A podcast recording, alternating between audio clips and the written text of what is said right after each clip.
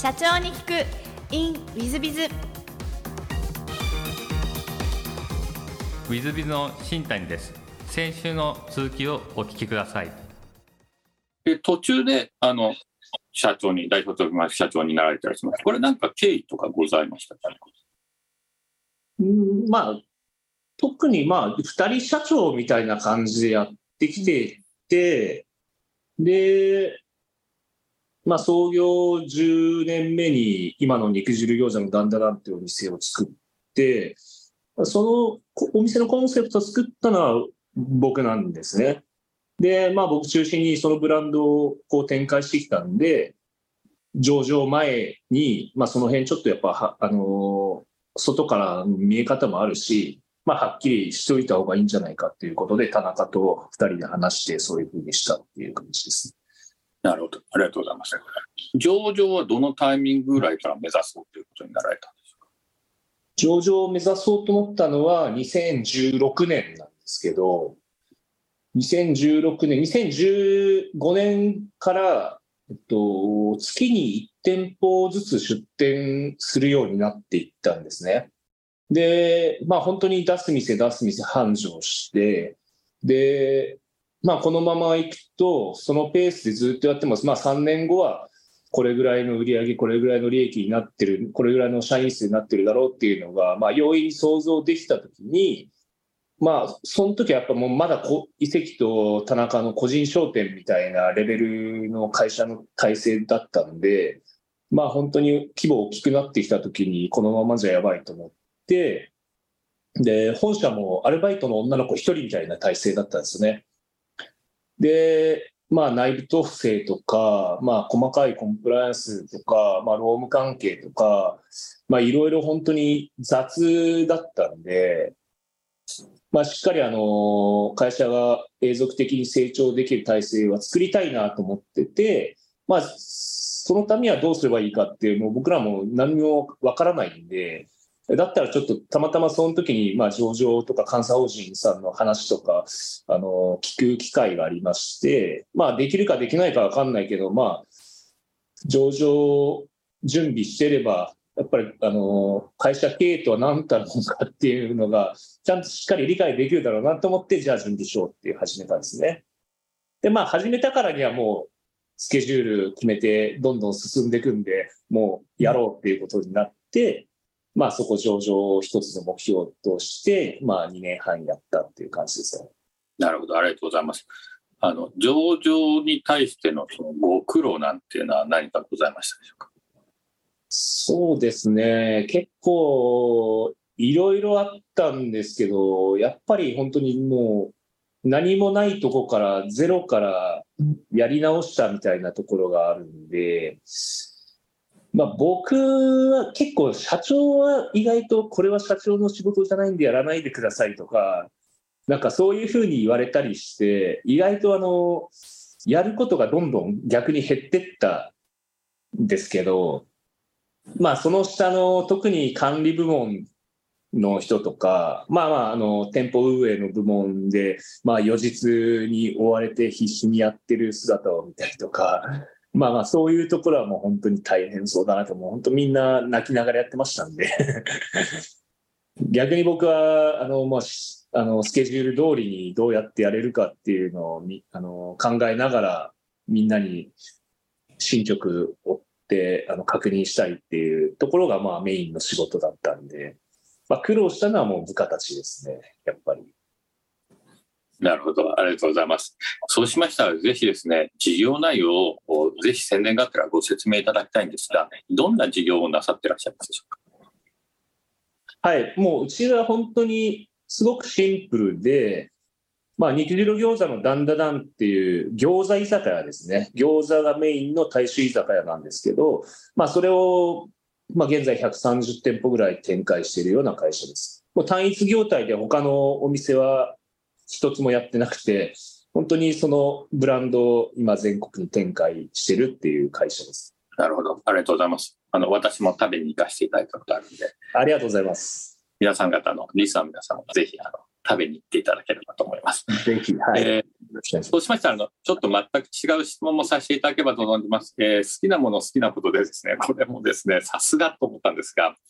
えっ、と、事前にご聞きしました。餃子。餃子から入ってます。いや、お酒を飲むこと、日本酒と白ワインやゴルフ、旅行、家族サービス、本を読むこととしましてですね、えっ、と、ここでまたあの、餃子の話をするのもなんだなと思いながらも、でもお酒好きですかということで、お酒はどんな種類をいつも飲まれるんでしょうか？えー、まあ、あの、白ワインと日本酒以外は大体 でも、居酒屋に行くことが多いんで、そうするとまあ、最初にビール一杯飲んで、まあ、その後、本当にお茶割りとか、まあ、焼酎とか、レモンサワーとか、ハイボールとか、まだその辺を飲んでることが多いですね。ちょっと洋食の店行ったら赤ワイン飲んだりとかしますけれども。何かあの、じゃあ旦那さんは社長様がお好きで作られたって感じの業態でいらっしゃいますか？まあ、あの、僕はですね、結構基本的にそんなに特別な感覚とかフェンスを持っていると思ってないんで、自分でも。ごく普通の一般の人の感覚だと思ってるんで、逆に僕が食べたいとか飲みたいっていうものを置いとけば、多くの人が同じようにそう思ってくれるだろうっていう感覚はあるんですよね。なんでまあ、ドリンクなんかも、まあ、いざ、普通の居酒屋よりはちょっといいお酒を置いてたりとか まあ、そんなに高くないけど、まあ、ちょっとこだわってるみたいなのを置いてたりとか、まあ、そういうのは結構意識して選んでます。なるほど。ありがとうございます。えー、で、次に座右の銘なんですが、ここもまた同じのが来て、ちょっと、さすがだな、ここまで徹底されると素晴らしいと僕は尊敬してしまったんですが、餃子とビールは文化ですということをですね、座右の銘に選んでいただきましてですね。これ、まあ、選ばれた理由を聞くのもちょっとおかしいんですが、一応、ちょっといただければと思います。選ばれた理由を教えていただけたらなと思っております。そうですね。まあ、これはですね、あの当店のキャッチコピーでもあるんですけど、当店があの1号店オープンした2011年頃はですね、まだ餃子居酒屋っていうものが世の中にほぼなかったんですよね。で、まあ、餃子食べるとなると、中華料理屋か、えー、ラーメン屋さんとか、まあそういうところしかなくて、でも僕の中でやっぱり餃子とビールって本当に相性のいいものだし、世の中の人もみんなそう思ってたと思うんですよ。にもかかわらず、まあ中華料理店で、まあ瓶ビール、餃子食べながら瓶ビールって結構若い人たち、年配の人たちはやっぱやるけど、若い人たちとか女性はなかなかやらないだろうし、まあラーメン屋さんで餃子とビール飲んでゆっくりしてると、だから早くラーメン食って帰れよみたいな空間になったりとか、なんかそういう、まあ、実際餃子を食べながらゆっくりビール飲んで仲間と語らい合うみたいな場所って意外とないなと思ったんですね。で、そこでやっぱり餃子屋作って、まあそういう餃子メインの居酒屋を作ろうと思ったんですけど、まあただ餃子屋を作ると、あの、当時やっぱり餃子居酒屋っていうものなかったものですから、町の人たちから中華料理屋さんだと思われちゃうんですよね。だからもう当初はまあラーメンないのとかチャーハンないのとか、まあないなら帰るみたいな、なんか餃子屋なのになんでないんだとか怒っちゃう人とか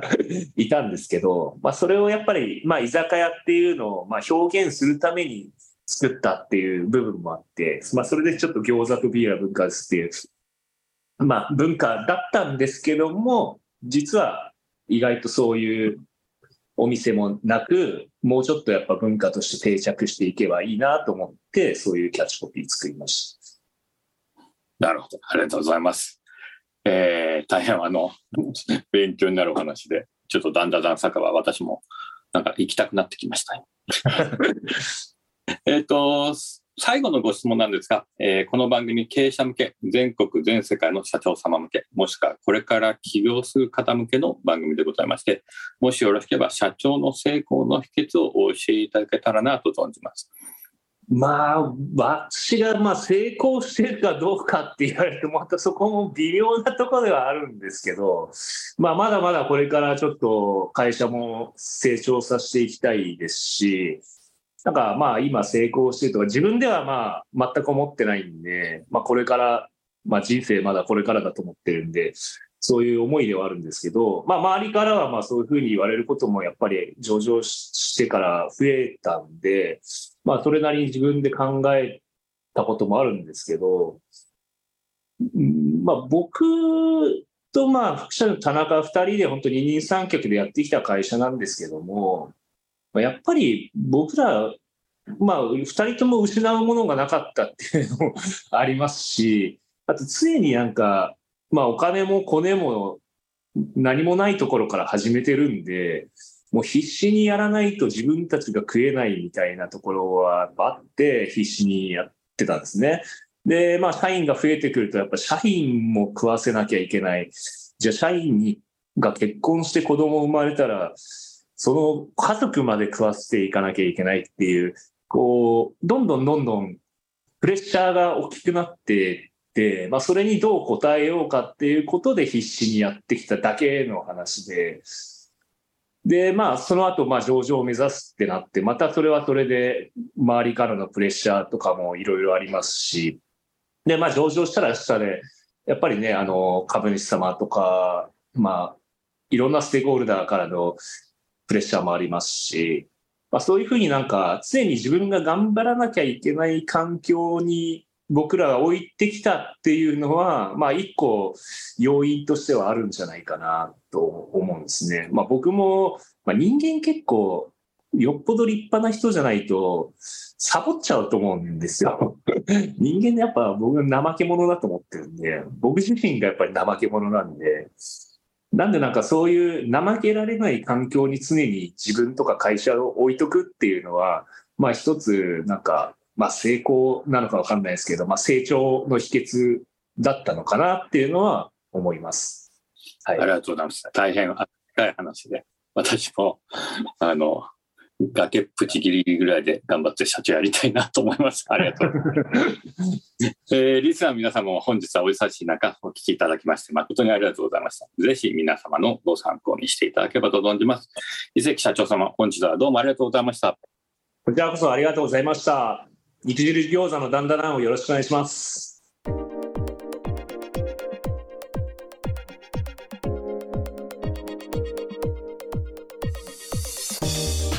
本日の社長に行くインウィズビズは、えー、株式会社ナッティスワンキーホールディングス代表取締役社長伊関裕二様でいらっしゃいました。えー、だんだん酒場あ餃子のですね、肉汁餃子、えー、のだんだんをご経営なさっていらっしゃいまして、ちょっと聞いて、お話聞いてた餃子が飲み食べたくなったなっていう、そっちの方が感想が強いんですが、でも最後のあの成功の秘訣は本当にそうですね。やっぱりそのギリギリで一生懸命頑張ると自分自身は成長する可能性がやっぱり高いですね。私自身もそういう経験いっぱいありますが、えー、その通りなんだろうなと思います。えー、ですし、まあ、大変あの社員、え、社員の先の家族、ご家族のこともお考えになっていらっしゃって、えー、きちっとした経をやろうというふうに、どこで学ばれたのか、えー、存じませんが、やってらっしゃって上場まで行かれてらっしゃいますので、そういう意味では、えっ、ー、と、ある意味、すべての企業上場を目指すべきなんだろうなというふうに思わせていただいた社長様です。それはあの昨今、えー、よくいろんな事件が起こってますが、やっぱり未上場と上場の差でガバナンス、コンプライアンスは全然違いますし、経営っていうレベルが全然違ってきますので、まあ、そういう意味では、あまあえー、内部統制、監査、チェック、機能みたいなのがきちっと出来上がっていらっしゃるんだろうなと、えー、だからこそ上場していると。逆に言えば未上場の企業はそうなってないからいろんなことを直さなきゃいけない、えー、そういうことだと思いますので、まあ、そういう意味では大変、えー、参考になる勉強になるインタビューだったんではないかなと思います。えー、ぜひ皆さん方もですね、えー、上場を目指したり、まあ、大企業を目指して、えー、頑張ってですね、成長していただければなと思います。よろしくお願いいたします。本日の社長に聞くニューウィズはここまで。また来週。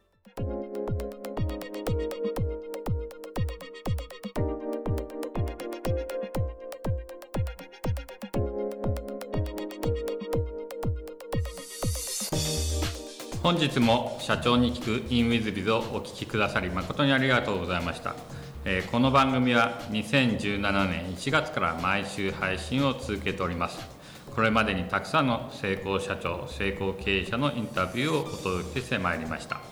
その内容はすべてテキスト化いたしまして私ども WizBiz が運営するウェブサイト経営ノートでも閲覧いただけるようにしております。